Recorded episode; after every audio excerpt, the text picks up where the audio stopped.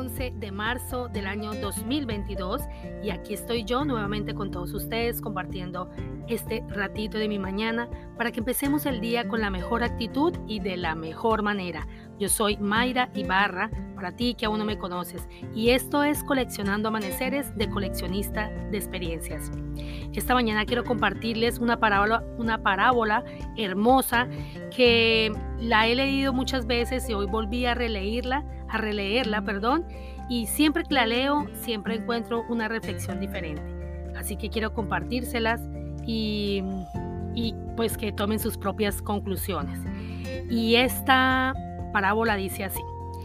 Cuenta la historia que había un maestro y un discípulo que decidieron em, emprender una travesía por el Tíbet y ya cansados de caminar encontraron en, en su camino una casa que ya estaba a punto de caerse, una casucha que estaba a punto de caerse y decidieron tocar para pasar la noche ahí.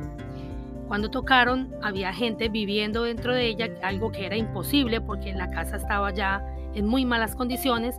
Salió un hombre muy mal vestido y muy delgado y el maestro le preguntó que si podían ayudarlo para pasar la noche ahí. La persona muy humilde le dijo que sí, que no había problema, pero que tocaba que se quedaran en la parte del granero.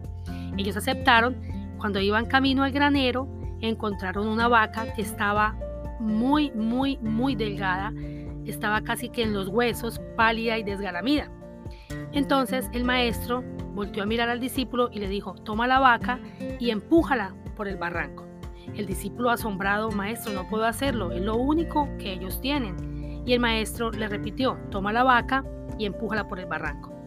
El discípulo decidió hacer caso a las palabras del maestro y efectivamente botó la vaca por el barranco. Al otro día, muy temprano en la mañana, decidieron irse antes de que la familia se despertara. Así pasó el tiempo y el discípulo seguía con la incógnita de qué había pasado con esa familia, el por qué el maestro le había, le había dicho que mandara la vaca por el barranco, por qué había tomado esa decisión el maestro. Al pasar los años decidieron volver a la casa para que el discípulo supiera qué era lo que había pasado con la familia. Cuando llegaron a la casucha ya no existía la casucha, simplemente había como los residuos de la casa ya totalmente destruida. Pero vieron al fondo de la, de, la casucha, al otro lado más bien de la casucha, encontraron una, una casa hermosa, con una finca increíble, con siembras enormes y además con varios animales, con un establo gigante de animales. Decidieron tocar en esa casa para preguntar qué había pasado con la casa y con la familia de esa casa que estaba a punto de desmoronarse. Salió un hombre ya con muchos años de vida, eh, pero muy bien vestido, y cuando el hombre abrió la puerta, pues reconoció al maestro y reconoció al discípulo, y les dijo, bienvenidos. El discípulo quedó asombrado, le dijo, Señor, nosotros queremos saber quién es usted. Veníamos a preguntarle qué pasó con el Señor y con la familia que vivían en esa casucha. El Señor les dijo, los de la casucha somos nosotros. Y el discípulo quedó asombrado le dijo, wow, se ganaron la lotería. El Señor muy, sonriente le dice, no, sigue y, y, les cuento. Los invitó a seguir y les contó la historia de qué había pasado con ellos y empezó a contarles que el día que ellos habían estado allá, al otro día la vaca se había tirado por el barranco él, sin saber que el maestro la que había hecho esto, que la vaca se había tirado por el barranco y que ellos en medio del desespero que tenían y no sabían qué hacer, cogieron la vaca y vendieron la vaca en el pueblo. Cuando vendieron la vaca, ese dinero decidieron, con ese dinero decidieron comprar huevos. Empezaron a comprar esos huevos y esos huevos los vendieron. Con ese dinero de vender los huevos, entonces ellos compraron herramientas y semillas y decidieron empezar a sembrar y arar la tierra de su propio terreno para empezar a sembrar semillas. Al final del cuento, ellos se volvieron los distribuidores de todo el pueblo y de toda la ciudad de donde ellos vivían. Así que se volvieron ricos y millonarios y decidieron pues invertir y agrandar su negocio. El discípulo, impresionado de lo que había hecho, volteó a mirar al maestro y le respondió, ahora entendí maestro. Este es el fin de la historia. ¿Cuántas veces nosotros o a nosotros nos da miedo tirar la vaca por el barranco. Imagínense este cuento tan hermoso. Cuando nosotros nos acostumbramos tanto a vivir cómodos en medio de una incomodidad, porque realmente, pues en estas condiciones, ¿quién vive cómodo, no? Cuando nosotros estamos tan cómodos en medio de esta incomodidad, no, no salimos de ahí por un miedo a lo desconocido, no, no salimos de ahí porque estamos em, pensando qué nos va a esperar después, qué vendrá después, ¿cierto? Entonces, respecto a esta, a esta fábula y a este cuento o a esta parábola, yo saqué tres conclusiones. La primera es que no siempre lo peor que creemos que nos puede pasar es lo peor. A veces esto que nosotros catalogamos como lo peor es lo mejor que nos puede pasar, porque a veces eso es el inicio, ahí es donde, es donde empieza realmente nuestra mejor vida, o a veces es el inicio de una mejor decisión, o a veces es el inicio de, aquel negocio que nosotros siempre hemos querido crear, o a veces es el inicio de aquel sueño que nosotros queremos cumplir. Entonces no siempre lo peor es lo peor que nos puede pasar.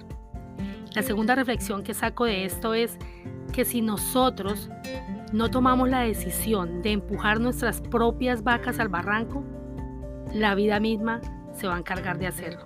La vida misma lo va a hacer por nosotros. Y, cuando la vida lo hace por nosotros, nos toma por sorpresa y entonces nosotros tenemos que a veces, en ocasiones, mm, vivir aprendizajes un poco más fuertes, ¿no? Y no es solamente empujar al barranco estas vacas, mm, hablándolo de manera em, como material. No, no necesariamente tiene que ser esto. También hablo de las vacas de, hábitos. También hablo de estas vacas de pensamiento. También hablo de estas vacas de, emoción, cuando entramos en una emoción que, que, que no es de alegría y decidimos quedarnos en esa emoción por muchos días, ¿cierto? y no botamos esta vaca al barranco. Entonces hay muchos tipos de vaca, ¿correcto? La tercera reflexión que saqué de esto es que en la mayoría de los casos la necesidad a nosotros como que nos despierta nuestro propio ingenio, ¿saben? A veces eh, la necesidad nos despierta una creatividad enorme que nosotros no sabemos que teníamos por dentro, no sabíamos que teníamos por dentro. Y, no hablo solamente de la necesidad que viene por ejemplo, de una miseria física o una necesidad mental, sino hablo de esta necesidad de buscar el equilibrio, de, de, encontrar como, como este, como, como un balance en nuestras vidas, ¿sabe? Como de sentirnos realmente plenos. Y entonces nosotros requerimos ese empujoncito, necesitamos ese sacudón, ¿no? Que nos, que, que, que de mandar esta vaca a pues al barranco para que nosotros podamos encontrar nuestras propias habilidades, para que nosotros nos demos cuenta realmente qué, llegamos, qué podemos llegar a hacer. ¿Cierto? Porque a veces no, no desarrollamos habilidades básicamente porque no tenemos la necesidad. Yo hablo de mi caso también, por ejemplo, eh, con respecto a esta reflexión, y es que simple ejemplo es cuando yo quiero, por ejemplo, mejorar mi inglés y no, y no salgo, no me creo la necesidad, ¿saben?